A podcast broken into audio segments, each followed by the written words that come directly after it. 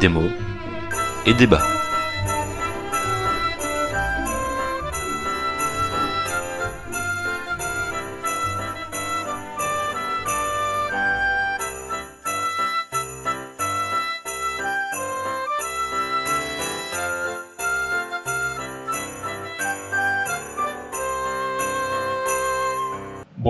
Toutes et à tous et bienvenue dans ce dernier numéro de l'année 2019. Et c'est aussi mon dernier numéro avant quelque temps car je fais une petite pause pour me laisser un peu de temps de lecture personnelle. Mais pas de panique, deux habitués du podcast prendront ma place pour les numéros de janvier et février et nous serons de retour de toute façon en septembre tout reposé pour relancer la machine. Donc continuez à nous envoyer des listes de livres car nous en aurons toujours besoin à podcastdmed.gmail.com car en effet, Des mots et débats, c'est le podcast où nous critiquons vos livres, et pour cette dernière de l'année, nous parlerons de Singué Sabour, Pierre de Patience de Atik Raimi, Ada ou l'ardeur de Vladimir Nabokov, et La ligne de front de Manu Larsenet.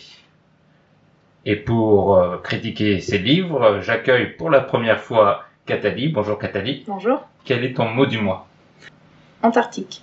Ou le continent austral ou le continent blanc est le continent le plus méridional de la Terre. Situé autour du pôle sud, il est entouré des océans Atlantique, Indien et Pacifique et des mers de Ross et de Weddell.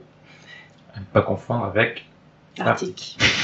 Ah Waouh. Et où sont les manchots, Alexandra? En Antarctique. On vérifiera. Quel est ton mot, Alexandra? Mon mot est même pas dit arraché. bonjour d'abord. Bonjour, Mehdi. Alexandra. Quel est ton mot? Bonjour Cathalie aussi. Bonjour. Mon mot est arraché, du latin eradicare. Alors selon le CNRTL, parce que comme j'écoute ton podcast, je sais qu'il faut regarder les définitions dessus, ça veut dire déraciner, extraire du sol avec effort. Et par analogie, ça veut aussi dire extraire avec effort de son logement naturel, comme arracher une dent. Et ça peut aussi être enlever avec effort ou violence, comme la petite fille a été arrachée à ses parents. Hmm. Et pour moi, le mot du mois sera le mot redingote, qui est un vêtement d'homme à longue basque, c'est-à-dire une sorte de, de manteau long, euh, plus ou moins ajusté à la taille. Et il vient étymologiquement de l'anglais, car c'était un vêtement de cavalier, et vêtement de cavalier en anglais ça donne riding coat, qui est peu à peu devenu redingote. et on peut passer maintenant aux critiques. 800 pages de trompe, C'est si bon. 15 chapitres pourris. C'est extra. C'est extra. C'est extra.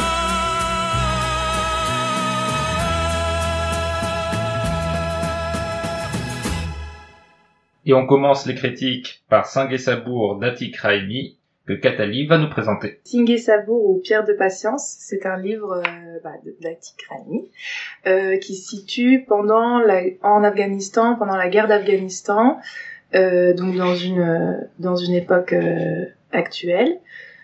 On suit en fait le, une femme qui vit dans sa maison un peu recluse avec son mari qui est paralysé à cause d'un accident de guerre entre guillemets. Enfin, on- je vous spoil pas, mais voilà. Et du coup, elle parle beaucoup à son mari parce que il est vivant, mais il ne peut pas du tout bouger. Elle, euh, au début, elle est euh, très euh, très croyante. Elle elle fait tout ce que le l'imam lui dit de faire, de réciter le- des passages du Coran, de réciter euh, 99 fois euh, Le nom des le nom du, des, Mm. les 99 noms du, de Dieu Mm. euh, tous les jours. Et euh, en fait elle voit que rien ne change. Donc au bout d'un moment en fait elle euh, elle arrête. En fait elle se fait voler son Coran. Du coup je pense que ça ça fait un virage dans sa tête qui lui qui lui fait euh, s'éloigner de la religion entre guillemets et euh, et en fait commencer à se confier à son mari euh, et euh, et du coup, on découvre beaucoup de choses sur elle. On pense vraiment que euh, la, la vie de cette femme, c'est euh, une vie recluse et euh, sans, sans opinion particulière. Et en fait, on se rend compte que c'est une, une femme super riche euh, en opinion, super profonde. Et, euh, et du coup, elle explique tout ça à son mari. Et c'est vrai qu'on n'a jamais vraiment l'habitude de voir euh, ou d'entendre ce que peuvent vivre euh, émotionnellement euh, toutes ces femmes là qui sont euh, dans des euh, dans des contextes assez euh, resserrés quoi Mm.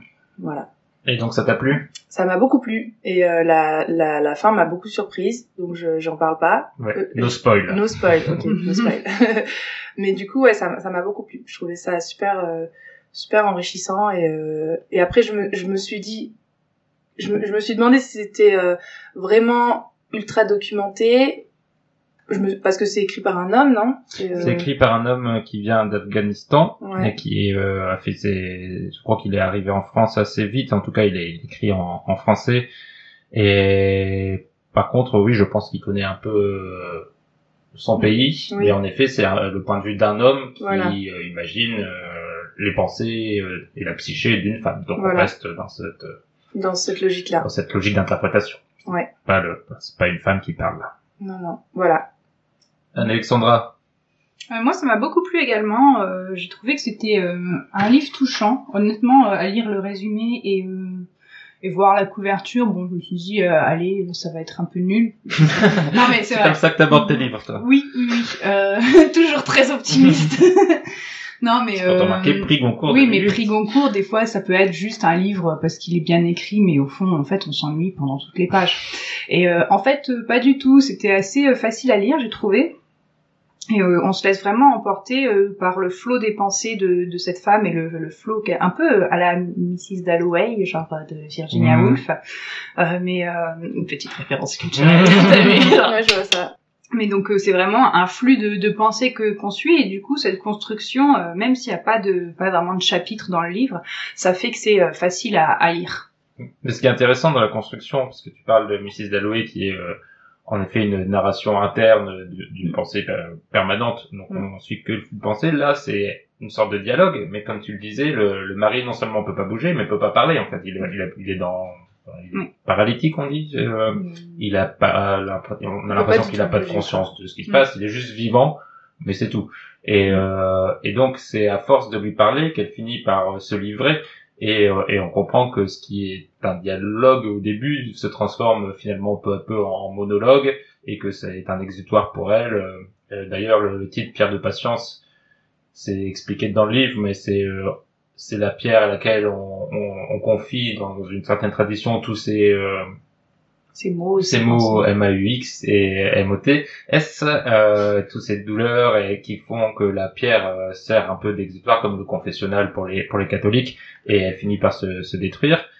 Et euh, pour elle, pour cette femme, c'est son mari qui est devenu cette pierre de patience, cet objet inerte qui est inerte tout le long du livre et euh, et qui lui sert de déversoir à ses pensées et à ses à ses douleurs. Et ce qui est intéressant aussi, je trouve, dans ce livre, c'est la façon dont il décrit justement cette situation, c'est que le ce, ce corps inerte reste le, le cœur du livre entre guillemets, dans le sens où la, la narration est toujours dans cette pièce, on reste toujours avec cet homme qui ne parle pas et qui ne voit rien, et on suit les allers-retours de ce qui se passe dans cette pièce avec un rythme euh, narratif très euh, saccadé, euh, qui suit euh, la temporalité est très importante, on suit les, battements de son cœur, on suit son souffle, euh, les journées aussi. les hein, journées qui simplement. passent de manière très euh, hachée, très euh, routinière aussi, puisqu'il ne se passe rien étant donné qu'il ne peut rien faire. Mais aussi Et- rythmé par les tirs et par l'arrêt des tirs et Mhm. par l'appel du Moisine, etc. C'est ça. On sent que on sent que beaucoup de choses se passent euh, autour de lui, mais ça reste un peu hors champ. Euh, Ouais. tout, tout le malheur du monde est hors champ, et c'est cette femme qui fait des allers-retours. D'ailleurs, parfois elle sort et elle revient. Elle va voir ses enfants, elle revient, qui apporte un peu les nouvelles de l'extérieur et qui apporte, euh, qui déverse son énergie face à cet homme inerte. Et je trouvais Mhm. ce contraste Mhm. aussi euh, aussi intéressant. Euh, oui. Et puis, je trouve qu'il y a quand même une certaine importance des personnages secondaires, où en fait, euh, on, on les rencontre vraiment, enfin, on en rencontre peu, pour de vrai, mais à travers le, les paroles de la femme, on, on comprend qu'ils ont chacun euh, un petit peu d'influence sur elle et une importance pour elle.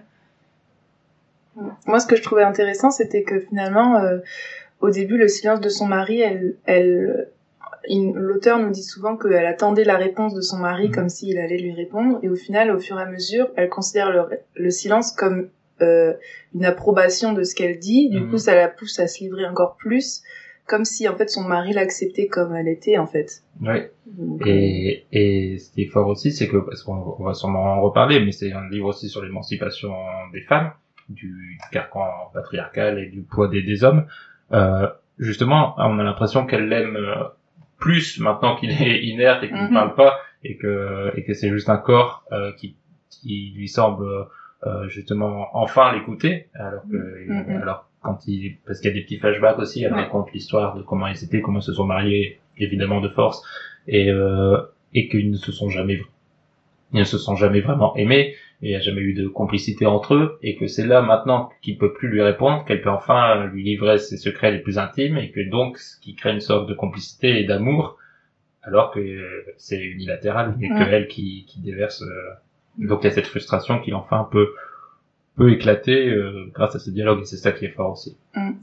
Mais ce qui est aussi euh, euh, bien, c'est, enfin, de quand on lit le livre, euh, on se rend compte en fait que il y a une part d'elle qui le déteste totalement et une part d'elle qui peut pas euh, se passer de lui parce que du coup, plusieurs fois, elle essaye de l'abandonner et en fait, à chaque fois, elle revient et à chaque fois, elle prend soin de lui et même quand euh, ils se font attaquer, elle fait en sorte de pouvoir, euh, de, elle fait en sorte qu'il lui arrive rien du tout. Donc en fait, euh, euh, on est un peu entre entre elle, son envie de, de, de, de partir euh, loin de lui, et en même temps euh, de euh, le préserver et de, de le protéger, quoi.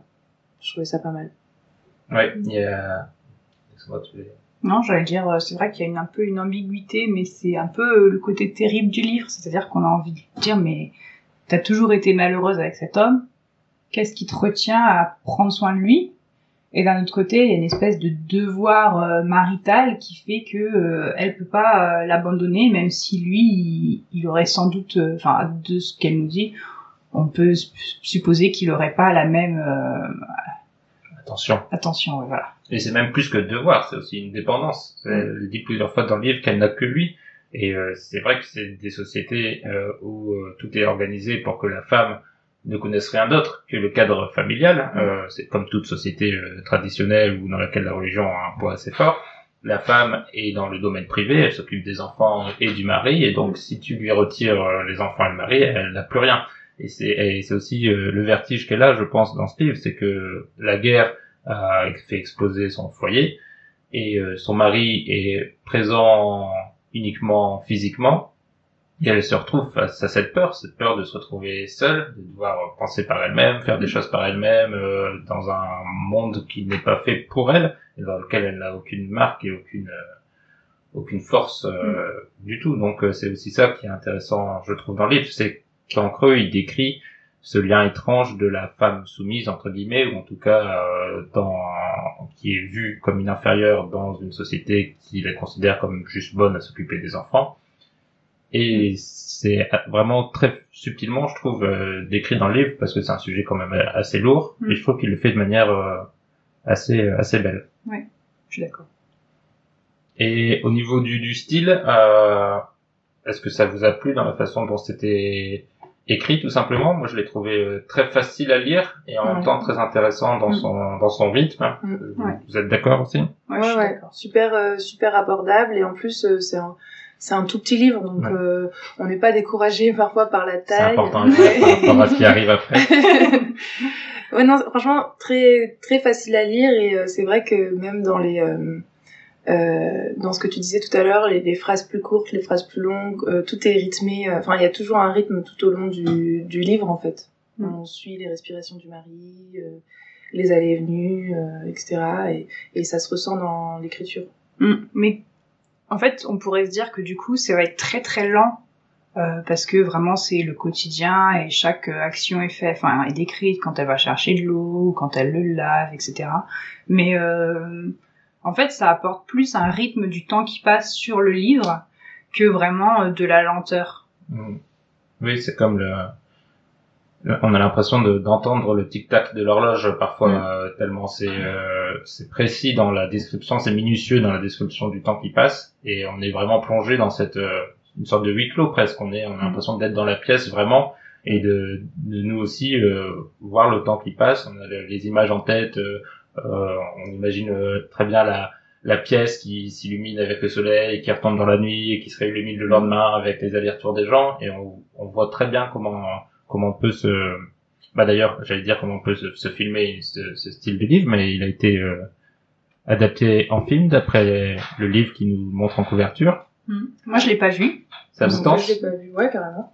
Faut voir s'il est sur Netflix. Quoi Ce serait légal. C'est vrai. Peut-être en DVD aussi ou en Blu-ray. euh. Euh, je suis pas sûre d'avoir de quoi lire D'ailleurs, un DVD. apparemment, c'est Atik Raimi qui a adapté lui-même son, son livre. Donc, euh, à voir, Ah ce oui. que, voir ce que ça donne euh, un écrivain derrière euh, derrière la caméra. Est-ce que vous avez d'autres euh, Moi, je voulais juste, bah, parce que je l'ai pas dit, mais euh, du coup, j'ai adoré. Ça, c'est- ça a dû se sentir euh, dans dans la façon J'avais l'impression au contraire. Oui. non, non, je l'ai trouvé vraiment euh, puissant et formidable dans un dans vraiment peu de pages. Et il y a il y a beaucoup de thématiques. Bon, on va pas toutes toutes les faire, mais c'est vrai qu'autour de la femme, il y a vraiment un ensemble. euh, Par exemple, il parle en et c'est court comme tu disais, en 123 pages. Il parle euh, de la virginité, du mariage, de la prostitution, du sexe, de la fertilité, et il y a vraiment, il brasse l'ensemble des thématiques de, de ce qui peut se rapporter de la relation entre l'homme et la femme dans des sociétés conservatrices et religieuses, et ou religieuses. Et, et je trouve que le livre réussit à, à toucher, euh, alors bon, c'est écrit par un homme, mais vous me direz vous en tant que femme comment vous l'avez lu, euh, à toucher des sujets vraiment euh, assez universels euh, Mhm. sur euh, le rapport euh, homme-femme dans, dans nos sociétés. Et d'ailleurs, je trouve que le, le début du livre, la, la toute première page est assez éloquente puisqu'il dit quelque part en Afghanistan ou ailleurs.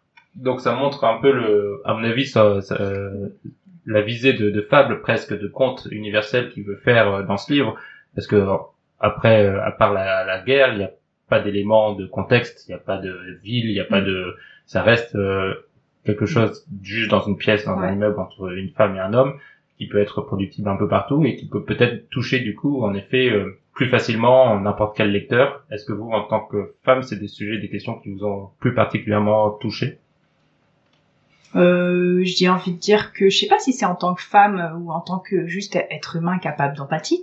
Mais euh, c'est vrai que c'est des sujets assez touchants, euh, d'autant que on sent qu'en fait euh, la femme elle est un peu prisonnière de bah, du carcan de, la société et qu'elle a vraiment envie de de vivre euh, pour elle, mais qu'elle sait pas non plus trop comment faire et qu'elle est obligée de procéder à des à des artifices, de mentir, de se cacher pour pouvoir avoir euh, bah, la, une vie, j'ai envie de dire, à la fois une vie normale, mais une vie aussi telle que on attend qu'elle, elle vive sa vie. Exactement. Moi, je trouvais ça euh, super. En fait, j'aime bien les livres qui me font découvrir une culture. Et, euh, et je me dis, c'est vraiment euh, dingue d'être dans une société qui a autant d'attentes envers soi et du coup qui organise tout en secret dans, dans les dans les zones les plus taboues de la société pour que en fait on puisse être ac- enfin être euh, accepté dans cette société. Je sais pas si vous voyez. euh, Oui, oui, oui. Voilà. Et Oui. du coup, euh, c'est vrai qu'il y a toute. euh, c'est comme s'il y avait une surface avec une zone d'ombre derrière, et en fait, cette zone d'ombre, elle est essentielle pour pouvoir euh, euh, Comprendre. euh, comprendre et, et aussi exister dans, la, Mhm. dans la surface, quoi. Et Ouais, je me dis, c'est c'est vraiment euh, toute, toute l'ironie de la société euh, ultra euh, traditionnaliste ou ultra euh, euh, Patriarcal. Oui, enfin, genre tout- toutes ces sociétés qui ont des règles très strictes euh, avec euh, le regard des autres qui, qui, qui rentrent totalement en fait dans, dans l'intimité d'une maison quoi. Mhm. Et je me dis c'est euh, c'est le, le regard des, au- des autres est tellement dans la maison que euh, que en fait euh, on est obligé de de- d'avoir des contre-organisations euh, Ouais. pour pour pouvoir euh, Oui, parce que normalement en fait. c'est vrai que c'est ce qu'il dit aussi dans le livre. C'est même plus, on dépasse l'institutionnel. C'est même pas l'État Mhm. ou le, Mm. ou même le cadre religieux en, en tant qu'institution, même s'il y a ce personnage du euh, de l'imam qui vient ou du mola, mola, imam, Voilà, je crois. Voilà, qui vient deux trois fois lui lui faire la leçon, mais c'est vrai qu'on on sent vraiment que le plus important c'est le regard des gens, des- Ouais, le regard des autres et des autres femmes aussi d'ailleurs, qui Mais même au sein de la famille. autres, et même au sein de la famille. Ouais, mais- ouais. Très bien. Pas d'autres euh, éléments à ajouter sur euh, Saint Sabour Pierre de Patience qui semble avoir euh, convaincu donc euh, tous les chroniqueurs. Vous confirmez que vous le conseillez Oui, fortement. Très bien. Est-ce que tu as un extrait à nous lire? Alors, faut que je dit retrouve. Donc ce passage euh, se trouve vers la fin du livre. C'est en fait euh, euh, un jeune homme qui vient, euh, qui était venu plusieurs fois dans la maison du, euh, de la femme, euh, qui était en fait accompagné la première fois d'un d'un homme euh, qui a euh, euh, un peu malmené euh, cette femme et qui l'a insultée en lui faisant comprendre qu'elle n'était pas très pieuse. Et donc mon passage commence ici. Un moment, le chuchotement cesse et un long silence s'installe. Puis soudain, le claquement violent d'une porte. Le sanglot du garçon qui, qui parcourt le couloir, puis la cour pour disparaître enfin dans la rue. Et les pas furieux de la femme qui entre dans la chambre en hurlant. Fils de pute, bâtard. Elle arpente la pièce plusieurs fois avant de s'asseoir. Toute pâle, en rage, elle continue. Quand je pense que ce fils de chienne a osé me cracher au visage lorsque je lui ai dit que j'étais une pute, elle se redresse corps et voix emplis de haine, elle avance vers le rideau vert. Tu sais ce type qui est venu l'autre jour avec ce pauvre garçon et qui m'a traité de tous les noms. Eh ben lui-même, tu sais ce qu'il fait? Elle s'agenouille devant le rideau. Il garde ce pauvre garçon pour ses propres plaisirs. Il l'a enlevé quand il était encore tout jeune. C'est un orphelin abandonné à lui-même dans les rues. Il l'a élevé pour pour lui mettre dans les mains une kalachnikov et le soir des clochettes aux pieds. Il le fait danser, fils de pute. Et nous passons à la seconde critique euh, du podcast. Il s'agit d'Ada ou l'ardeur, un roman de Vladimir Nabokov que je vais vous présenter. L'ardeur, c'est le dernier roman de Vladimir Nabokov, donc un écrivain majeur, né en Russie et naturalisé américain, connu notamment pour un roman au succès international, Lolita. Et Ada est un livre assez difficile à appréhender, et c'est le moins qu'on puisse dire. D'abord, rien qu'à la lecture, Nabokov a toujours joué avec la langue, L'anglais n'est pas sa langue maternelle, mais il aime à montrer qu'il la manie avec une maestria rare.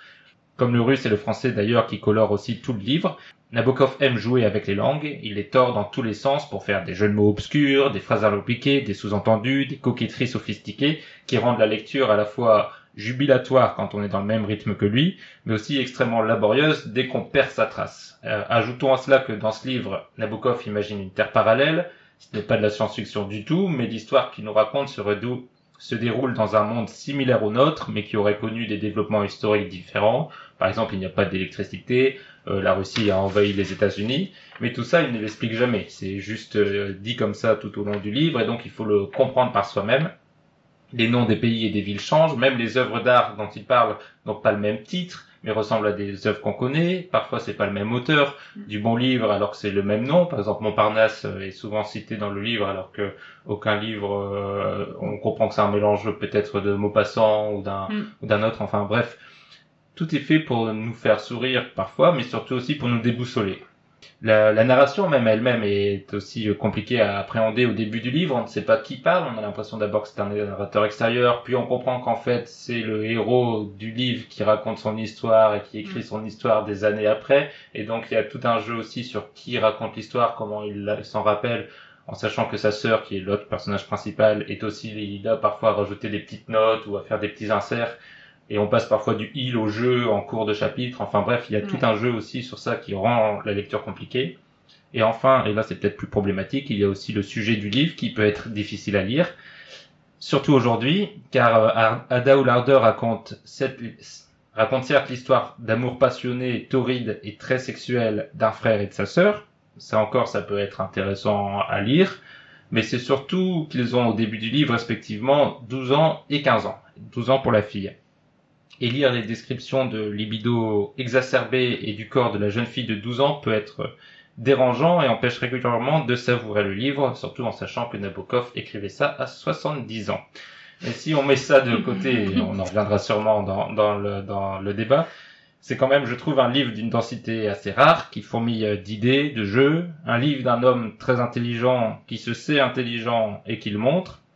Et euh, pour moi, c'est un peu le, Lars von Trier de la littérature. Nabokov, c'est un, génie maléfique qui est toujours aussi dérangeant en 2019, mais qui est aussi toujours aussi stimulant, je trouve. Comment avez-vous abordé cette œuvre euh, compliquée, on va dire? Euh, moi, je l'ai abordé euh, de manière laborieuse. J'ai- vraiment pas du tout accroché. Euh, j'ai- J'aime pas du tout quand. euh, Enfin, je trouve que la description de l'auteur intelligent qui se sait intelligent et qui le montre, c'est parfaitement ça. Et du coup, je, je, moi, ça me, ça, ça me titille et du coup, euh, ça fait que je rentre pas du tout dans le livre. Donc, déjà que c'est compliqué, là, j'ai vraiment.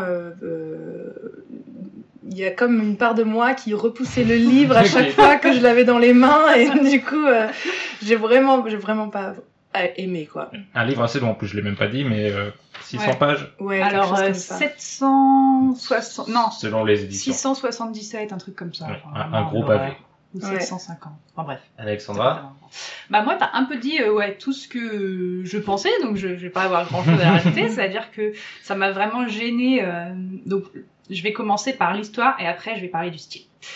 Dans euh, côté euh, histoire euh, vraiment euh, toutes les descriptions euh, pleines de sous-entendus sexuels mais sur des gamines de parce qu'il n'y a pas que Ada il y a sa sœur qui est deux ans plus jeune sur des gamines et, et plusieurs fois au long- tout au long du livre, on parle de descriptions genre des petites fesses de d'une gosse, mais de 10 ans, et c'est vraiment ça, ça, enfin ça, ça génère un rejet en soi euh, de- du livre qui est euh, assez fort, et ça, ça m'a vraiment beaucoup gêné. Pour moi, il y a un peu un, un tournant dans le livre, pardon. Oui, il y a un tournant dans, dans le livre, c'est euh, au moment de la rupture entre guillemets entre Ada et euh, Van, Laquelle Yvan. Donc euh, La oui, c'est vrai. Euh, la grosse rupture entre guillemets, celle où ils sont autour, euh, enfin 15-20 ans, je sais plus exactement quel âge, mais celle qui est au milieu du livre. Et c'est vraiment leur leur la, la rupture parce que bon bah ils- genre euh, sans vouloir trop spoiler, euh, Van a appris que Ada le trompait, mais bon, euh, lui, il est pas tout tout, tout, Non. tout, tout vert non plus, enfin tout, tout, tout Blanc. tout blanc. ni vert ni blanc. tout blanc, pardon. Ça marche, vert. Dans le sens de, jeune pousse. Voilà, non. Il en a vu, il en a vu. Bref, pardon. Euh, il est pas tout blanc non plus, mais il, il se sépare entre guillemets quand même.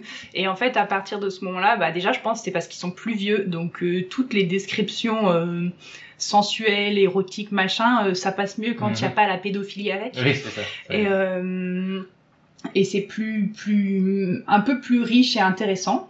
Et c'est à peu près à ce moment-là que je suis rentrée dans le livre parce qu'avant c'était vraiment un calvaire de le lire. Dire, au Voilà. bout de 300 pages, c'est ça Attends, mais je vais te dire parce que j'ai corné la page. C'est page 382. Donc, euh, Ah oui, donc ça, Mehdi, c'est vraiment parce que je t'aime bien. Euh, et euh, côté style, là par contre, euh, c'était pédant à souhait. En fait, Donc, pédo et pédant, c'est ça c'est pédo et pédant, c'est ça. ça résume bien le livre. Et c'est vraiment. Donc je l'ai lu en français parce que j'avais pas la foi de le lire en anglais ni le temps. Waouh, bah alors là. Et en fait, c'est vraiment des jeux de mots dans tous les sens où on se dit, en fait, c'est vraiment le mec qui est cultivé, qui écrit pour sa clique de gens cultivés, qui essaye de faire les jeux de mots les plus alambiqués qu'il peut, de montrer que, en fait, on sent que pour Nabokov, en fait, lui, il est Ivan et que c'est son, son kiff d'avoir euh, deux petites jeunes filles qui l'aiment. Euh, En fait, il devait avoir un côté pédo, hein, parce que même quand euh, l'auteur a 80 ans, il parle de genre des petites jeunes filles de 10 ans et pareil, le père du, du narrateur euh, se tape des jeunes de 10 ans. Mais il me semble que son livre Lolita aussi parle de ça. Ah oui, bah ça c'est le cœur de, c'est le peu, cœur de Lolita. C'est pour ça, moi je pensais, je pensais qu'il avait fait Lolita en tant que roman subversif de la petite fille euh, qui séduit euh, l'adulte et qui après en fait tout le livre joue sur cette relation entre les deux. Euh, mais en fait oui non c'est c'est une un thématique thème récurrente apparemment. c'est pas juste euh, dans ce livre. Et à chaque fois elles sont elles sont toutes c'est ça qui est aussi perturbant c'est que c'est des elles ont toutes une libido exacerbée. C'est le, le, la désir sexuel vient d'elles en fait Euh, Mm. dès 12 ans elle est euh, c'est pas une histoire de, de viol ou de ou de ou de pédophilie de, de soumission etc c'est vraiment elle qui a une sexualité torride. On a l'impression qu'il parle d'une adolescente de 16 ans. Et il faut à chaque fois c'est on lit on est dans le truc et puis on, on se rappelle tout d'un coup ah mais non mais elle a 12 ans. Et, et tu fais ah non ça ça ne va pas du tout ce que, ce que je suis en train de dire. Et, et c'est assez surprenant Ouais. mais Mais il y a beaucoup, parce que même, euh, en fait, euh, on parle de la, de la libido des filles, mais genre même euh, les hommes ont une libido extra, genre plusieurs fois, jusqu'à ses Ouais. 70 ans, il dit, ah, j'ai jamais passé deux jours sans faire l'amour, et t'es là, genre, ah ouais, Ah bah putain. Bah, bravo. oui, non, c'est vrai que le sexe est omniprésent dans, dans, dans ce livre. Euh, omni- Alors, il n'y a pas non plus de description très crue à chaque Non. fois. C'est aussi toujours en sous-entendu. Parfois, à force de, de, de sous-entendu, on sait même plus ce qui est sous-entendu ou pas. Ouais. En- à chaque phrase, on a l'impression, mais là, il parle de, de sexe ou pas? Euh, Ou c'est juste des vrais oiseaux? Je, je sais, on, on, on devient Ouais. perdu.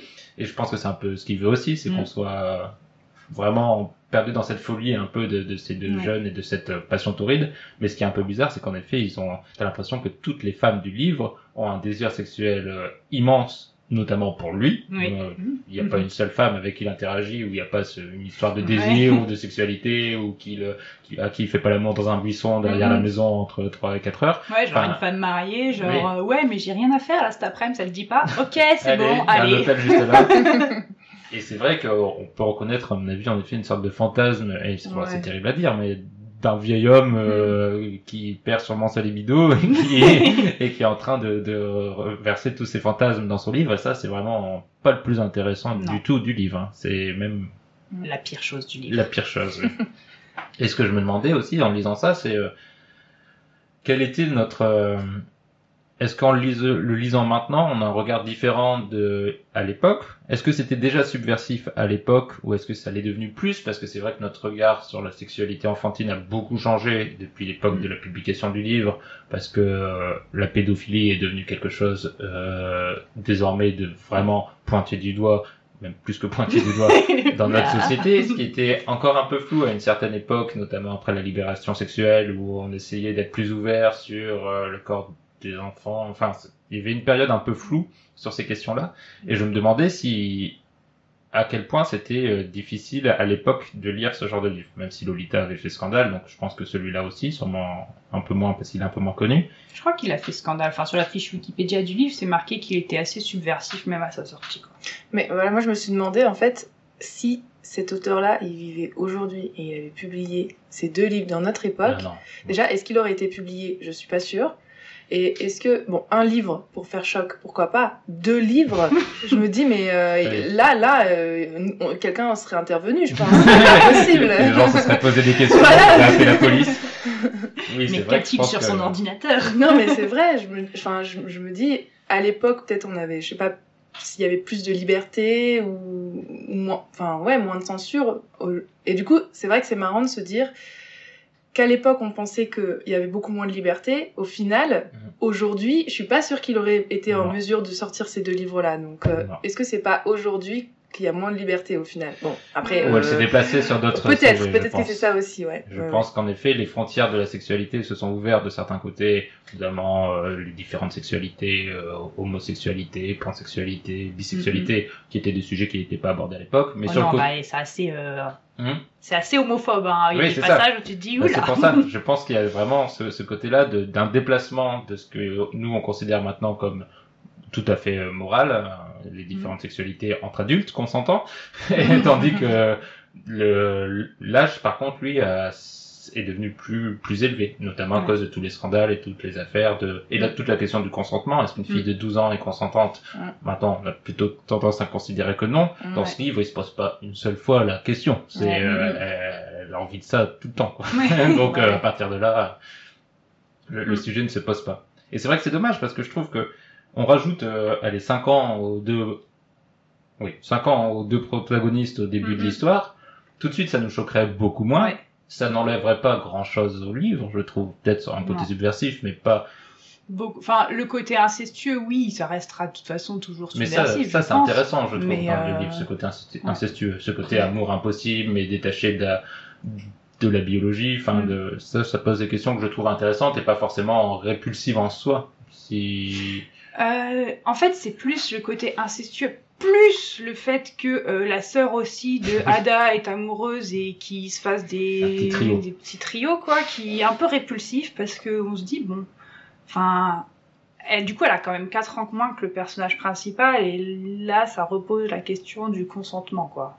Ouais, mais là, on parle encore de l'âge, du coup. Oui. Si, s'ils étaient Non, tous mais- euh, en âge euh, Ouais. acceptable, je pense que on, serait moins rebuté par par ce livre. En tout cas, on, Mm, ouais. on se En fait, le fait qu'il y ait deux sœurs, ça Un me fait quand même me dire. euh, c'est pas non plus. euh. C'est pas chouette, mais Ouais, c'est pas.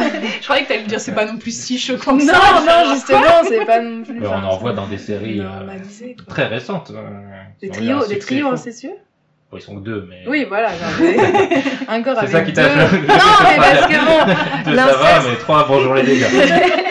Non mais l'inceste en, en, en duo, euh, on en entend parler euh, plein de fois dans plein de Ouais. séries. euh, les gens même des couples qui sont frères et sœurs. Oups, bon bah voilà. euh, mais trois, euh, surtout qu'ils le savent. Oui. Donc euh, c'est pas c'est pas genre oups, c'est euh, Oui, bon oui. bah on y va quand même quoi. Non, non, mais c'est bah, même, ça, je pense que ça fait partie aussi de leur, euh, Peut-être. de l'attrait du- de la chose. Et est-ce que derrière tout ça, donc, si on essaye de mettre à l'écart ce, ce- ce- cette problématique qui est en effet euh, très particulière et qui est problématique, euh, est-ce que vous avez quand même été touché par ce qui est écrit ou être intéressé par d'autres thématiques sur l'amour fou, sur le sur le les actes désespérés des personnes qui n'arrivent pas à se trouver? Enfin, c'est un livre aussi sur euh, sur le temps, mais ça on va en reparler, mais aussi sur le l'impossibilité, je pense, de réussir à avoir euh, une stabilité face à une passion. Toujours cette ambiguïté entre la passion fou où ils sont prêts à tout sacrifier, vraiment euh, tout y passe dès qu'ils se retrouvent les deux, Ada et Van. C'est ça qui compte en premier, c'est leur priorité, et, tout le livre euh, est, repose sur ça. Est-ce que cette description de l'amour fou vous a intéressé, touché, ou est-ce que vraiment ça, ne vous a pas du tout euh, touché justement? Moi je pense que je suis pas assez, rentrée dans le livre pour me laisser toucher. Cette rejet total. Ouais, enfin en fait c'est, euh, je pense que j'ai j'ai pas euh, fait l'effort de rentrer à fond dans le livre et du coup ça fait que je vraiment je le lisais un peu pour le lire, Hmm. pas pour euh, rentrer dans l'histoire. Donc C'est vrai que c'est aussi un livre qui se prête assez peu à la formule du podcast parce que pour le lire en, en moins d'un mois, c'est vrai que c'est mm, faut y aller assez vite et c'est un livre tellement dense et lourd que Mhm. euh, normalement on prend un peu plus de temps pour pour se plonger dedans. Bah, ne Ouais. serait-ce que pour comprendre tous les, toutes les Bah oui, sous-entendus et tout, quoi. ouais. Mais euh, moi, euh, j'ai été moyennement touchée. En fait, j'ai eu du mal à y croire parce que euh, le narrateur est tellement irrésistible que, en fait, euh, c'est dur de se dire euh, ça, c'est un, un vrai amour ou quoi. Et c'est plus quand il, par exemple, tout, il y a un passage où il est avec euh, Lucette, la sœur d'Ada, et où il résiste euh, parce qu'il Mm. se dit non, euh, je je c'est pas elle que j'aime, donc je vais pas coucher avec elle. C'est assez rare dans le livre. Ce qui est rare dans le livre, en effet. Enfin, c'est vraiment la seule personne à qui, euh, il re- de qui il refuse les avances. Et euh, donc, en fait, sa lutte, là, euh, on sent quand même un peu de, de réalisme, entre guillemets. En revanche, j'ai du mal à croire à- au fait que l'amour entre Van et Ada tienne malgré les années, la distance, les mensonges, etc. Il y a un petit passage intéressant, moi, c'est vraiment la toute fin où il la revoit après des années et des années de séparation. Du coup, il a 50, euh, des brouettes, euh, elle Et aussi. 50 kilos de plus. Et c'est ça, et il y a un petit, y a un petit passage où ils ont presque plus rien à se dire, Ouais. et ils sont déçus de se voir, Mhm. et, et l'amour est un peu désacralisé avant de, de revenir après, euh, et que j'ai trouvé intéressant aussi parce que c'est un livre qui parle beaucoup du temps, qui en parle à la fois dans le récit, mais aussi de manière philosophique, parce que euh, l'auteur, enfin non, le personnage principal, Van, est un philosophe, un psychanalyste qui écrit des livres, notamment des essais sur le temps, et donc pendant le livre, il y a des passages de ses livres, aussi de ses réflexions, et notamment il y a un chapitre presque qui est consacré euh, uniquement à une sorte d'essai philosophique sur le temps, en référence au philosophe Bergson, euh, qui lui euh, est est spécialiste de ces questions de durée et de relativité du temps. Et donc, euh, ça se mélange un peu au roman. C'est d'ailleurs ce qu'il dit dans les toutes dernières phrases du livre, qui est vraiment très méta et très conscient de lui-même, puisqu'il a fait un- une sorte de petit résumé en expliquant tout son livre et tout ce qu'il fait. Donc, il y a aussi tous ces passages euh, vraiment euh, d'un philosophe qui essaye de nous faire passer des messages sur l'impossibilité de ressentir le temps. Je crois qu'on peut résumer Ouais. comme ça. Est-ce que ça vous a intéressé ou pas du tout? Pas du tout. Mais alors, pas du tout. C'était, euh, en fait, ces passages, c'était vraiment l'horreur. Parce que on suit des, des réflexions, mais on a l'impression, enfin, on voit pas où il veut aller, on sait pas ce qu'il en fait, il en fait des caisses pour euh, pour dire quoi, pour dire que juste on peut pas, enfin, on peut pas ressentir le temps. Waouh, merci, puis plein de références à plein de philosophes que, bah, personnellement, j'ai pas lu. Et, Et des- et d'effectifs sûre aussi. de- C'est ça, Oui, qui est, aussi, non, c'est mais- ça qui est aussi problématique, c'est que dans ces passages qui sont déjà durs en Mhm. soi, il, il y a toujours ce jeu avec le, le- les terres parallèles, Ouais. le, la terra et l'antiterra. Un Donc déjà, on comprend pas avec trop, Freud. Oui, ça, je l'ai voilà. compris, je suis fière de moi. on comprend pas tout, et en plus, euh, du coup, c'est vrai que le- l'aspect philosophique, je trouve pas, ça, on a du mal à, à vraiment comprendre de là où il va en venir, comme tu dis. Mhm. Peut-être que c'est fait exprès d'ailleurs. Ouais. Moi, je l'ai plus ressenti comme un, un vieux qui délire, enfin, genre, euh, comme quand, euh, je sais pas, il aurait pris une drogue et il écrivait ce qui lui passait par la tête, quoi. Et toi? Moi, euh, oui. Je vois pas de quel passage je vous parlez. Je non, mais euh, oui, je- comme euh, une fois de plus, hein, je suis pas assez rentrée dans le livre pour, euh, pour, pour pouvoir témoigner. Mais- On parle de l'avant-dernière partie, parce que c'est divisé en parties. L'avant-dernière partie, là, la 5, je crois. Mais c'est vrai qu'en plus, euh, ça fait un peu rentrer au, au forceps, cette partie. Euh, on- c'est un livre qui reste très narratif, quand même, la plupart du temps. Il y a Mm. toujours des, quelques parenthèses, énormément de parenthèses ou de, ou de, Des digressions. de digressions, merci, euh, tout au long du roman. Mais là, c'est vraiment un chapitre où ça commence en essai. Il y a un petit passage Mhm. narratif au milieu et ça reprend sur l'essai. Et c'est vrai que ça fait, déjà, en plus, tu arrives à la fin du livre, tu es déjà un peu, un peu fatigué par tout ce que tu as lu. Oui, puis c'est la veille du Et- podcast. Et c'est la veille du podcast, ça, ça faut pas le dire. Mais, euh, mais c'est vrai que c'est un peu, un peu dur, un peu dur à, à avaler à ce moment-là. Et en plus, euh, on a l'impression aussi que l'auteur joue avec parce qu'il l'interrompt en plein cours pour, euh, pour passer à la, à la narration. Parce que, Mhm. et on a l'impression que finalement, c'est pas si important que ça ce qu'il dit. Mhm. Et, et on sait, on n'arrive pas à savoir si c'est juste un jeu de la part de Nabokov de, de faire un peu du, de la parodie de philosophe euh, ou est-ce qu'il essaie vraiment de faire passer des messages. Ça, on ne le saura jamais, comme euh, toutes les questions qu'on peut se poser pendant le livre. Je crois que ça fait partie aussi du, du, du charme, on va dire, du livre, de se laisser euh, dérouter et un peu avoir par, euh, par Nabokov. Donc, euh, est-ce que vous avez d'autres d'autres choses à ajouter sur euh, Ada ou l'ardeur? Non. Je vais quand même vous demander si vous le conseillez. Euh, je le conseille pour la culture, mais euh, Ah, quand même? pour, euh, pour le plaisir, non. Moi, je le conseille pas. Parce que je pense que si, à, la limite, euh, lisez un extrait, quoi, ou pour voir un peu les, les, ce dont on parle quand on parle de, de jeux de mots, de, de phrases alambiquées, etc. Puis il y a quand même tout plein de passages sur euh, les orchidées, les papillons et tout ça. Et genre, les deux enfants, ils ont 12 ans, ils connaissent euh, par cœur euh, tous les, les termes latins sur les orchidées. J'ai envie de dire, c'est bon, quoi. Mais c'est vrai qu'on l'a pas dit, mais ils sont tous, ils sont très forts, tous, dans tout. Ils sont très intelligents, très spirituels, euh, très bons au Ils ont sexe. plus de 200 Ils de sont- QI. Ils ont plus de c'est 200 précisé. QI. Ils sont très forts physiquement, à la bataille, à la bagarre. Ils sont, et ils sont un peu parfaits. C'est, Mhm. c'est vrai que c'est des personnages auxquels on n'arrive pas à croire. Ouais. Non, moi je le conseille vraiment pas. Je vois pas pourquoi quelqu'un s'infligerait ce, ce livre. Bah, surtout que pour la culture, vaut mieux peut-être lire Lolita, qui Ouais. est... Oui, oui, pourquoi pas. Non, mais c'est parce que j'ai eu tendance à me dire que quand, euh, quand euh, quelque chose me rebute, je, je vais pas dire euh, j'aime pas alors que je l'ai pas Bah, N'aie testé. pas peur, Kataya. genre, non, mais je j'ai pas envie, tu vois, genre, euh, même euh, goûter des plats ou quelque chose, Mm. je goûte du bout des lèvres euh, pour, euh, pour dire que j'ai goûté, quoi, euh, et que Mm. j'ai, au moins j'enregistre ça dans ma bibliothèque intérieure, tu vois, mais genre, euh, Bah, ça pourquoi pas, parce qu'on en a parlé, donc Mm. si ça a intrigué des gens, euh, euh, allez-y, au moins vous vous ferez votre propre idée, mais euh, ap- après, euh, voilà, pour passer un bon moment, euh, non, voilà. C'est pas un livre de vacances. Bon, Non, ou- au contraire des vacances où tu te consacres à, à Voilà, le lire. on, on, on se repose pas l'esprit à le lire, quoi. Mais je vois ce que tu veux dire dans le sens où c'est difficile de dire que c'est un mauvais livre parce Mm. que en effet, on- enfin en le lisant, on, on comprend que c'est un pas un grand livre, dans- mais c'est un livre important d'un Mm. auteur qui sait écrire, qui Oui, maîtrise c'est ses sujets. c'est un livre qui peut être un potentiel chef-d'œuvre, j'imagine, pour beaucoup de gens. C'est juste qu'il est effectivement extrêmement dur à lire et, euh, et qu'on conseille pas à tout le monde. Je pense que de toute façon, c'est un livre euh, réservé aux amateurs de Nabokov. Euh, lisez Lolita. Si vous n'avez jamais lu Nabokov, lisez Lolita. Et si vous adorez Lolita, vous pouvez en effet lire Ada ou l'ardeur, qui est sûrement son lui, c'est ce qu'il considère son chef-d'œuvre. hein. Nabokov, c'est le livre Oui. pour lequel il va être Mhm. euh, euh, Reconnu. reconnu et euh, rappelé surtout. Euh, Ah oui, il y a une petite citation, moi, à la fin de mon extrait. Ada est probablement l'œuvre pour laquelle j'aimerais qu'on se souvienne de moi. Ah Vladimir Nabokov. Mm. ben voilà, donc c'est son, son chef-d'œuvre au sens propre, le le- l'œuvre dont, dont, de laquelle il est la plus fier. de laquelle il est le plus fier.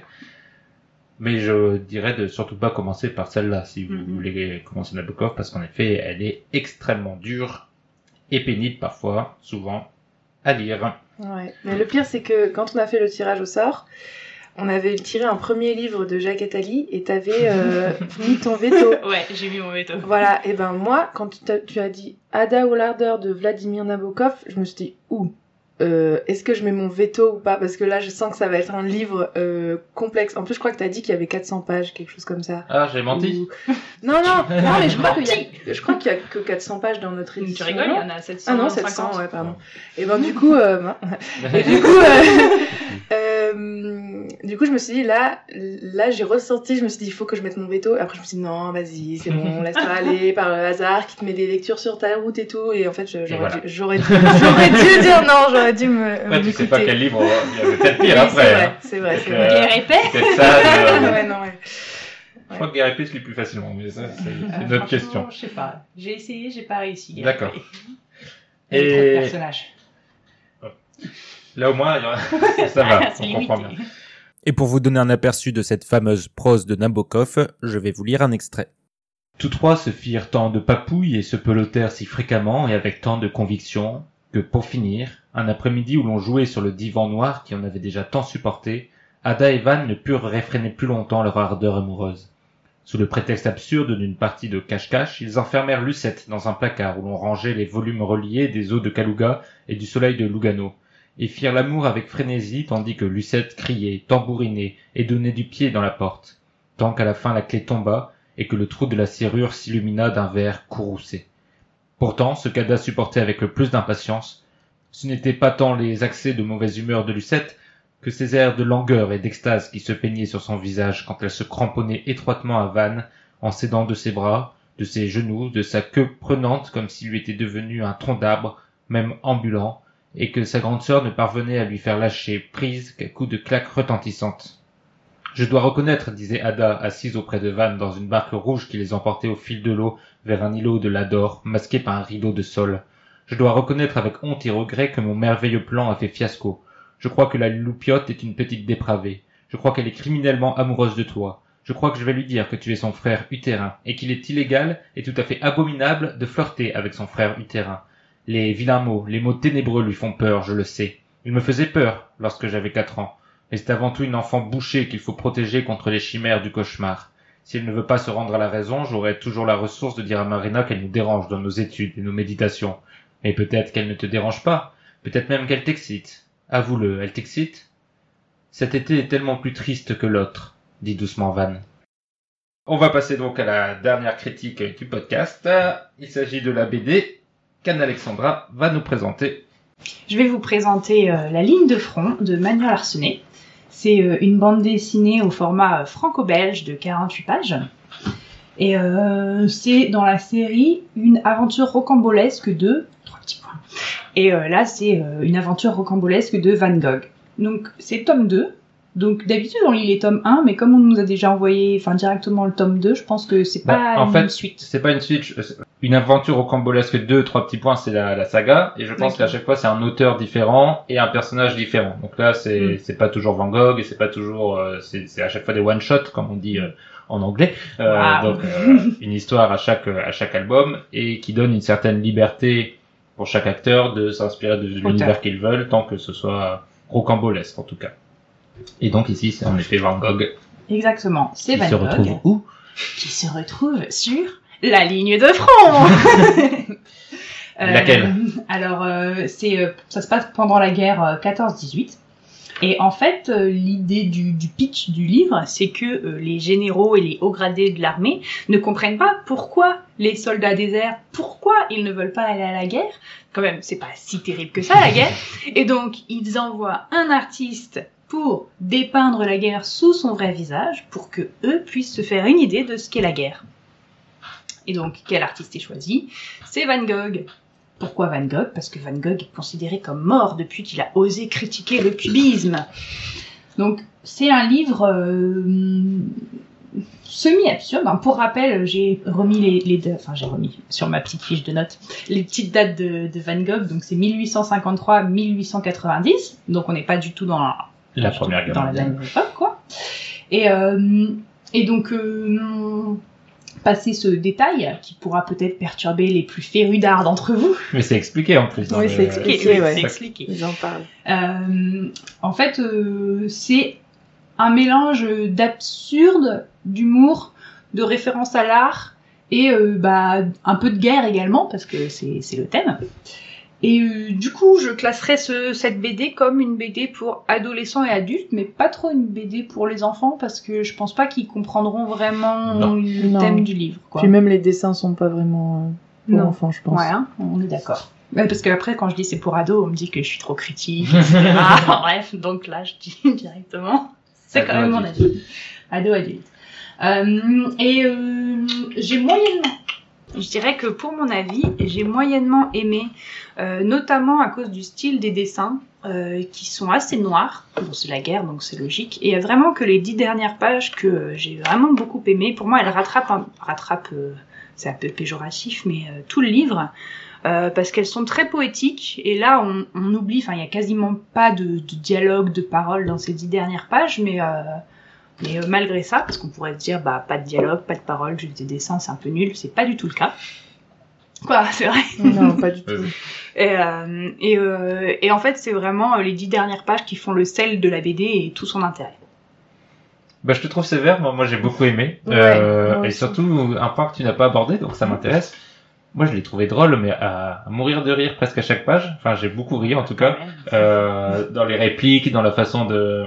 En, en effet, c'est absurde d'avoir Van Gogh euh, au milieu de l'armée. Rien, que- rien que moi, la, la, la couverture me fait déjà rire, déjà, parce que tu vois tous les soldats qui vont à la, à la guerre, le visage livide, avec leurs baïonnettes, et au milieu, il y a Van Gogh avec son, son petit pinceau et, et, et ses planches. Et, et tout le livre joue sur, euh, avec des, je trouve vraiment des dialogues vraiment ciselés, euh, un, un contraste entre le, le général qui l'accom- le général ou colonel, je sais plus, qui l'accompagne et euh, qui euh, qui est un, un conte général comme on peut l'imaginer Mhm. dans sa caricature de euh, la guerre c'est bien et les soldats doivent défendre la patrie, mais bon moi je reste à l'arrière. Mhm. Et Van Gogh qui est qui est un peu brut de décoffrage, qui envoie tout le monde balader avec des punchlines à chaque fois bien sentis. Et moi, j'ai vraiment beaucoup ri pendant toute la, la première partie, les deux premières parties du livre. Et en effet, après, il y a un côté onirique qui est aussi intéressant et je trouve qu'il rajoute en effet beaucoup euh, à la BD et à son intérêt. Mais avant tout, j'ai beaucoup ri. Et, et c'est ça qui, moi, m'a le plus euh, plu. Et ce contraste, en effet, entre la guerre qui est euh, désignée par les, généraux qu'on voit, qui ouvrent et qui ferment le livre euh, comme euh, une sorte d'aventure héroïque euh, qui doit être dessinée en tant que telle. Et, Van Gogh qui se retrouve à essayer de dessiner des, cadavres purulents. Et, moi, j'ai trouvé ça vraiment très, très intéressant. Cathalie. Moi, j'ai beaucoup aimé. J'aime bien le style de dessin, j'aime bien l'humour, j'aime bien l'histoire, donc je- un gros plus pour ce livre. Mais euh, quoi? Par rapport à celui d'avant. Ah bah ouais, bah, c'est sûr, rien à voir. Pas non, mais en plus, euh, moi j'aime j'aime beaucoup la Vous voyez BD, pas son les gros- visage, mais euh, les romans graphiques, etc. Donc euh, ça, j'avoue, j'ai bien aimé. Et je trouve que en plus, c'est intéressant de voir les différents styles de dessin qu'il a utilisé au, tout au long du... Parce qu'il change en fait. Et c'est vrai que il est dans un, un esprit, on dirait, un peu de dessin à l'encre euh, colorisé au début et euh, parfois on- enfin je pense je je sais pas si c'est de l'encre ou pas mais parfois on passe dans des dessins ultra détaillés qui font comme euh, une sorte de virevolte euh, et qui saisissent un peu le lecteur euh, parce qu'en fait c'est des moments je crois où euh, où Van Gogh est un peu terrorisé et donc d'un coup le dessin est ultra réaliste et euh, et du coup on est un peu saisi comme euh, comme lui en fait et. Euh, et du coup même au niveau de l'humour euh, je trouvais ça super euh, super acide super euh, enfin, après euh, j'étais ma- j'étais pas mort de rire mais c'est le genre de de BD tu le lis tu tu souris tu tu rigoles dans ta tête et euh, et tu passes un- enfin moi j'ai passé un bon moment en le lisant quoi et euh, je et dis pas que c'était pas un bon moment, hein. je dis juste que non mais j'avais du mal à croire au personnage en fait. mais non mais il y a Ah bah, pas ça- à croire bah oui. Non mais pas personnage. croire, Personne mais n'y genre. croit. non, oui, oui, bien sûr, mais en fait, genre, c'était tellement caricatural que c'était trop quoi pour moi. D'accord, c'est intéressant. Bah moi c'est ce qui m'a, oui c'est ce qui m'a plu et, Moi aussi, et la façon dont il joue justement et, et tu le dis très justement le son dessin son dessin est typique de son œuvre la plus connue euh, le combat ordinaire Euh, c'est exactement le même. Ah, c'est euh, lui Oui, c'est lui. Ah, ok, d'accord. C'est exactement le même. euh, ah bah. Bah, c'est le, par exemple, le Van Gogh, euh, c'est la même tête, exactement la même tête Ah oui, que le peu, personnage principal du combat ordinaire, et on retrouve le, le, le style Larsenet euh, comme on le connaît. Et euh, c'est vrai qu'il y a aussi ce contraste entre le côté cartoon des personnages qui ont des expressions très accentuées quand ils sont en colère, les gros yeux, très BD franco-belge comme tu disais, euh, Alexandra, et ce contraste avec les scènes de guerre où tout devient plus sombre, où euh, les cadavres sont figés et, et- et font peur. Et je trouve ça intéressant qu'il ait réussi à mettre dans cette aventure rocambolesque, comme euh, le dit le, le titre, ce, ce côté effroyable de la guerre. Et on le sent bien aussi. euh, et c'est ce qui permet de rendre les situations comiques d'autant plus comiques. Et ça fait le, le sel, euh, le sel de la BD que je trouve euh, en effet euh, très belle aussi dans sa façon d'utiliser le dessin. Et on peut rajouter aussi les quelques tableaux de Van Gogh qu'on voit quand Mm. même dans la BD. Donc c'est Van Gogh qui peint la Première Guerre mondiale, donc forcément c'est des tableaux euh, totalement inexistants. Et Larsenet s'amuse et on sent qu'il s'est beaucoup amusé à essayer d'imaginer comment Van. Gogh aurait peint. euh, et donc t'as Mm. des tableaux avec plein de couleurs partout, Mm. euh, très très à la Van Gogh avec les, les traits de pinceau comme on les imagine. Les couleurs un peu flashy. C'est ça. Enfin, pas flashy, mais intenses. Et les critiques des, des, des colonels qui comprennent rien, qui disent euh, il y a trop de jeunes, euh, c'est nul. Et ça, c'est aussi très très marrant, je trouve. Mm. D'autres réflexions sur euh, la ligne de front? En fait, je trouve qu'il y a un petit peu euh, un virage à, à 180 degrés euh, entre euh, le moment qui est, le, enfin le début pardon, qui est un peu réaliste entre guillemets, hein, euh, passons les côtés, euh, on va emmener un artiste à la guerre euh, et c'est Van Gogh, mais et après la, la fin du livre où on passe vraiment dans, dans un univers de fantasmes et où on a plus de mal à distinguer où s'arrêtent les frontières du réel et de l'imagination de, de Van Gogh dans sa représentation de la guerre. Et euh, du coup, on passe d'un ton assez bon, absurde toujours, mais euh, mais sérieux, à un ton euh, Onirique. ouais onirique et qui perd son côté absurde justement. Mais c'est intéressant parce que bah, Mhm. c'est un peu la pirouette aussi finale. Oui. Je me demandais pendant le livre, je, je rigolais, je me disais euh, comment est-ce qu'il va finir, comment il... Mm, Et en fait, il finit en faisant un pas de côté, comme tu le dis. euh. Il change le style euh, et le, et, et le ton, et il part dans une. C'est intéressant. C'est vrai que ça peut être vu par une facilité pour beaucoup, parce que du coup, euh, il conclut pas vraiment le- narrativement le, le livre. Non, mais il n'y a pas vraiment de moyens. Mais il y de avait pas, voilà, c'est ça. Donc, dès le début, on savait qu'il n'y avait pas de moyen de le conclure, et, et c'est assez intéressant ce qu'il nous propose en effet euh, en termes de liberté. Et c'est ce qui est intéressant dans ce format de livre aussi, c'est la liberté des auteurs qui s'amusent dans un cadre euh, contraint. J'imagine qu'ils avaient des règles communes à- Mhm. à, tous. Euh, Vous me faites une aventure de- d'une personne célèbre dans un Rocambolesque. rocambolesque dans une situation auquel il n'appartient pas. Et je trouve que ce qu'il fait avec Van Gogh est en effet très très intelligent. Je suis d'accord. Merci Très pour ton avis, Arsène. Donc vous le petite référence de foot. Est-ce que vous le recommandez pour Noël d'ailleurs J'ai oublié de préciser, ça, tout ça peut être euh, des cadeaux de Noël un peu en retard du coup parce que le podcast va être diffusé le 23 je crois. Donc Ah. euh, ou des cadeaux de Nouvel An si vous faites des cadeaux de Nouvel An. Alors, il paraît qu'il y a, je sais pas combien de pourcents, mais un pourcentage relativement élevé de gens qui achètent leur cadeau le 24. Donc, euh, Ah bah très bien. Bah alors, est-ce que le 24, quelqu'un qui écoute ce podcast le 23, qui n'a pas acheté ses cadeaux et qui part paniquer au supermarché le lendemain, est-ce que vous recommandez la ligne de front? Oui. Oui. Très bien, bah oui, au moins c'est clair. Anne-Alexandra, pour euh, Oui. convaincre encore plus nos auditeurs, est-ce que tu vas nous lire un petit extrait? Je vais vous lire un petit extrait qui est au... Je vais vous lire un petit extrait qui est au tout début du livre, puisqu'il est à la page 5. 5-6. Bref. Donc c'est euh, après que euh, les généraux ont décidé qu'il fallait quelqu'un pour leur représenter la guerre. Et euh, il y a euh, le, le caporal ou je sais pas trop quoi qui, euh, qui va voir Van Gogh pour lui annoncer la nouvelle. Donc, le président a été très ferme. Votre mission est de monter au front et de lui faire parvenir des tableaux représentant l'esprit de la guerre. Ainsi sera-t-il informé de la réalité du terrain.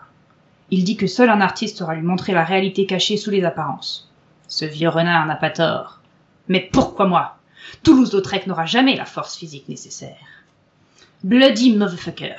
C'est rageant. Juste au moment où je m'apprêtais à faire exploser mon désarroi à la face du monde. Ah oui, c'est ballot. C'est joli, mais vous mettez quand même beaucoup de jaune, non? Hein? Non?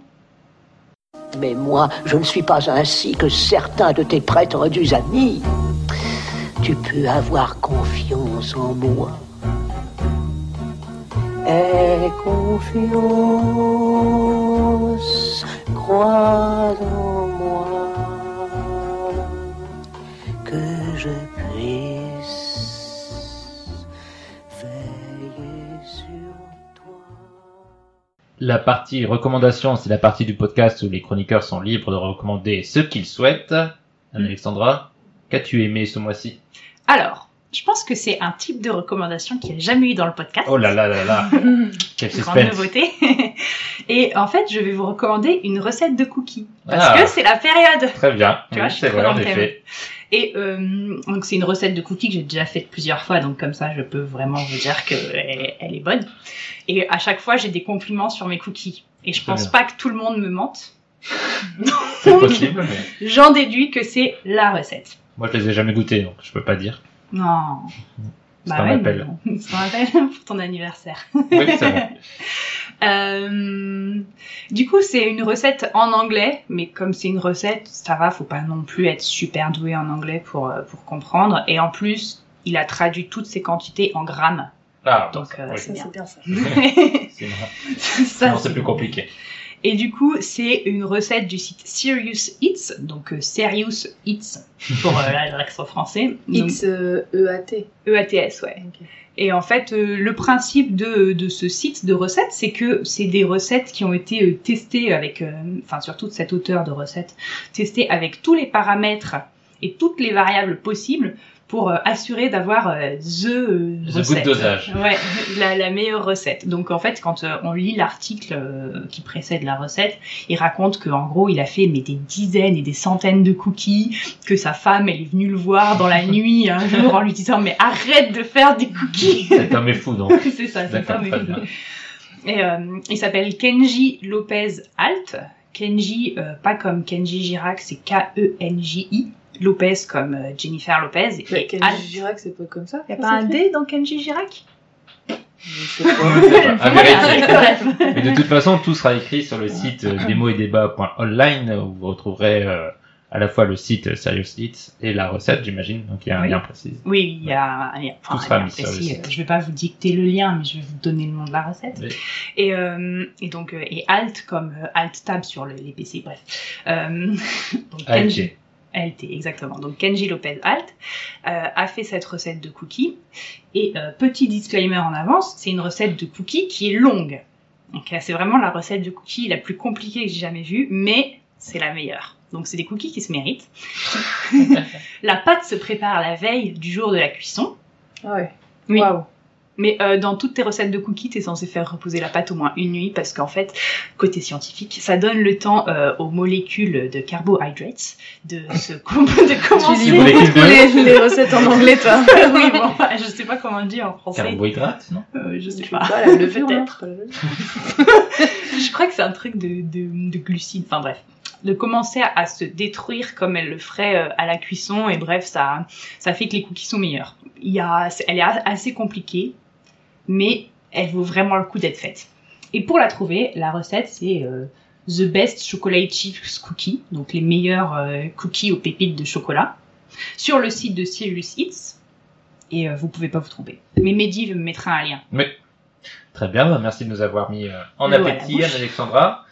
Cathalie, quelle est ta recommandation Bah, là, on va voir que la nourriture, ça, ça a une place importante dans la famille parce que moi, je vais vous recommander une, une série de, de Parce petits romans. sœurs. Oui, on a Oui, on est sœurs, étiez euh, way. euh, Euh, donc c'est une série de romans graphiques euh, qui s'appelle La cantine de minuit, de minuit, euh, qui en fait j'ai découvert avait été récemment adapté en dessin animé, euh, enfin en animé plutôt sur Netflix.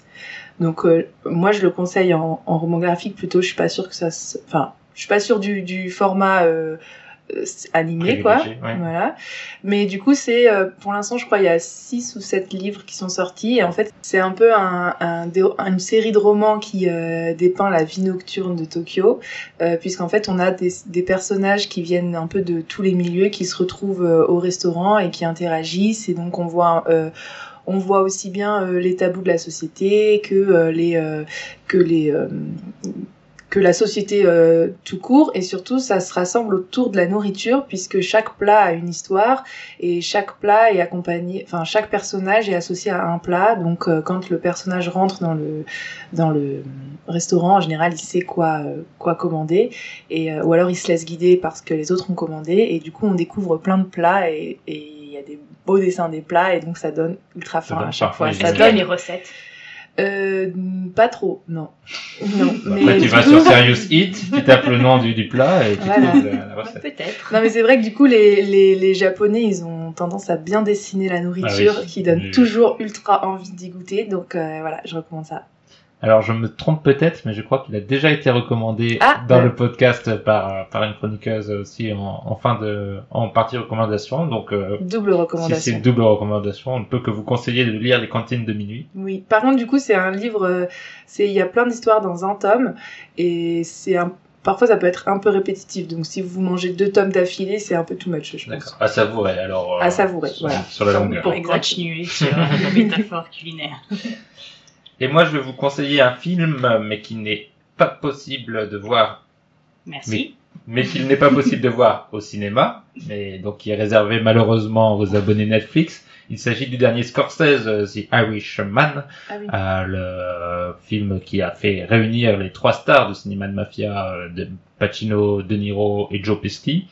Un retour donc de Scorsese au, au film de mafia, au long film de mafia, puisqu'il dure 3h30. Et il les mérite, ces 3h30, puisque c'est surtout un film sur, sur le temps qui passe. Euh, on commence le film avec un De Niro vieilli, euh, qui raconte euh, toute sa vie et donc euh, dans les flashbacks euh, tous les personnages sont rajeunis numériquement donc on a jeune Pacino, jeune De Niro et jeune Pesci. Alors il faut se faire un peu aux effets numériques qui sont pour moi pas la plus grande réussite du film et qui demandent un petit temps d'adaptation parce qu'on n'y croit pas vraiment mais le, le film est vraiment très très intéressant c'est un regard différent de Scorsese sur le film de mafia. Presque un regard euh, enfin c'est facile à dire euh, puisque son avance mais c'est presque un regard testamentaire il redonne un, coup de pelle à, ces personnages de mafieux qui cette fois-ci ne sont quasiment pas sympathiques, ils sont tous un peu même ridicules. Euh, et et c'est ça qui fait la force, euh, la force de ce film, car le, le temps long rend le- toutes leurs actions finalement presque pathétiques au final, et tous leurs petits jeux de pouvoir, de meurtre, de, de vengeance qu'il y a, comme dans tous les films de mafia, se trouvent un peu euh, décatis par, par ce, ce regard d'une personne à la fin de sa vie qui euh, remémore euh, tout- toute sa vie. Et donc c'est c'est vraiment un, un regard intéressant de Scorsese sur le cinéma, sur le, le cinéma de mafia plus précisément. Et c'est regrettable et peut-être aussi symbolique que ce soit un film qui ne sorte pas dans les salles de cinéma. Après, il faut avoir le temps en 4 heures de se mettre dans le cinéma. 3h30. Non, mais il y a les bandes annonces. Ah Bah de toute façon, il y en a pas du coup. Mais après, est-ce que sur Netflix c'est pas plus compliqué de regarder un film de 3h30 puisqu'on est tenté par la pause, par le le- Une l'arrêt? petite pause au milieu, ça. Pas de pause dans les films, hein, c'est interdit. C'est sacrilège. C'est plus confortable de regarder un film de 3h30 chez soi qu'au cinéma quand même. Au pas. cinéma on est un peu bloqué sur son siège. Surtout qu'au bout de 3h30, tu dois avoir faim, donc euh, au moins tu peux t'a- faire chauffer une pizza, tu vois. Voilà, bah voilà, c'est exactement ce qu'il faut pas faire. Moi, je l'ai vu au cinéma justement ce film parce que aux Ah, États-Unis, il était sorti, euh, il était sorti dans quelques salles. encore plus Voilà, et donc je l'ai vu, States. je l'ai vu à Los Angeles et euh, c'était très bien la salle de cinéma. J'aime beaucoup les salles de cinéma. Eh bien, merci pour ces recommandations. C'est le moment de nous quitter puisque euh, on va passer au tirage au sort. Tirage au sort qui sera effectué par le présentateur du mois prochain, Armand, avec les chroniqueurs du mois prochain. Je vous dis donc à tous au revoir. Au revoir Catherine, au revoir Alexandra. Au revoir. Et au revoir chers auditeurs. À bientôt pour de nouveaux épisodes. Et bonjour Armand.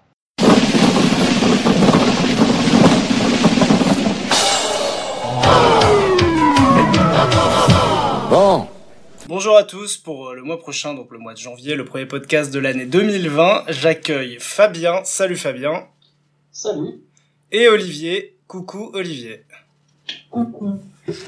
On va donc euh, tirer le premier livre, le premier roman. Euh, voilà, je, je bouge avec ma main dans le, le, le seau virtuel. Et le premier roman euh, tiré pour le mois de janvier, c'est Gagner la guerre de Jean-Philippe Jarvowski. Un roman de 992 pages, français, sorti en 2009. Est-ce que quelqu'un met un veto? Ouais, moi je mettre mon veto. Veto, donc euh, bon, on passe direct au deuxième roman. Euh, le deuxième roman qu'on vous propose, c'est La Chambre de Giovanni de James Baldwin, un roman américain de 1956 qui fait lui 256 pages. Est-ce que Fabien, tu mets un veto vu qu'Olivier n'en a plus? Ah, eh bien j'ai dit pas du tout, moi ça me convient très bien. D'accord, bah, je j'en mets pas non plus. On dira donc en premier roman La Chambre de Giovanni de James Baldwin, donc euh, de Giovanni et de James Baldwin en même temps. Euh, second roman, euh, tiens, je sors. People or Not People de Lauren Weisberger, un roman américain également de 2005 qui fait 468 pages. Pas de veto, Fabien? Oh, allez. Déjà un roman américain. Ouais, c'est vrai. Allez, il faut changer un peu. Très bien, bon, on passe euh, à la, la proposition suivante. Je sais pas si vous l'avez déjà lu, et même si vous en avez déjà entendu parler, c'est assez obscur. C'est l'Odyssée d'Homère, donc un, un roman grec de 500 pages, publié au 8e siècle avant Jésus-Christ. C'est si vieux que ça Euh, moi, alors je l'ai jamais... Non, en fait, je l'ai déjà lu, et je vais mettre mon veto, je suis désolé. On va donc lire le dernier roman, le seul qui nous reste après tous ces vétos. Euh, La fille qui se noie, un roman américain, désolé, de, Oh. de 2012 qui fait 480 pages et c'est écrit par Kathleen R. Kiernan. Mais quel tirage encore je, je, je soupçonne Mehdi d'avoir mis sa main derrière. Alors non, il met sa main derrière, mais pas uniquement, enfin derrière moi. Et il me dit que c'est la première fois qu'il y a eu trois vétos dans l'histoire du podcast, donc messieurs, vous avez fait l'histoire. Vous êtes des lâches. C'est toi qui n'as pas voulu voir Homer. hein. Non, mais j'ai déjà vu Homer, j'adore les Simpsons. Euh, et parmi les, les BD, donc euh, on va vous proposer la première qui est Joker de Brian Azzarello, daté de 2008, 128 pages et on est encore aux États-Unis décidément. A Il y a plus de veto, donc euh, on va lire euh, Joker. Un podcast 100% USA. Oui, qui est bien résumé par euh, l'équipe de chroniqueurs qu'on va avoir euh, au mois de janvier. Bon bah goodbye du coup et euh, bonne lecture. Merci. Au mois prochain. Alors, à bientôt.